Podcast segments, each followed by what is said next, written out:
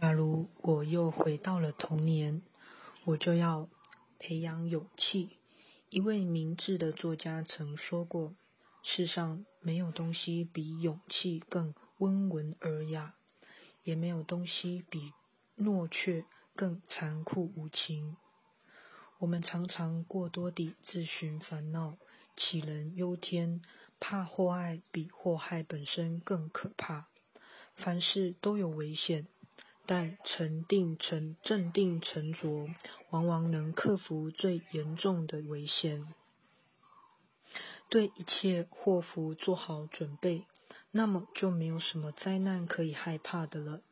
假如我又回到了童年，我就要事事乐观。生活犹如一面镜子，你朝他笑，他也朝你笑。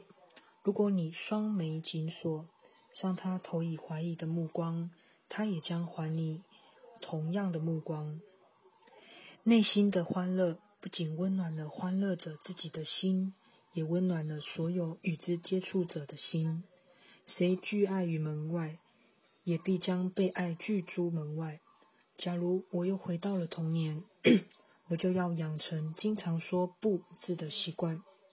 一个少年要能挺得起腰，拒绝做不应该做的事。就因为这事不值得做，我可以写上好几页，谈谈早年培养这一点的重要性。假如我又回到了童年，我就要要求自己对伙伴和朋友更加礼貌，而且对陌生人也应如此。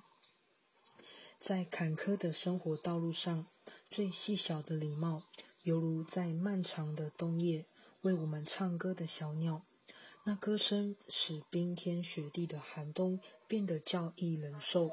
最后，假如我又回到了童年，我会力图为自己谋幸福，好像这就是人生唯一的目的。与之相反，我要更努力地为他人谋幸福。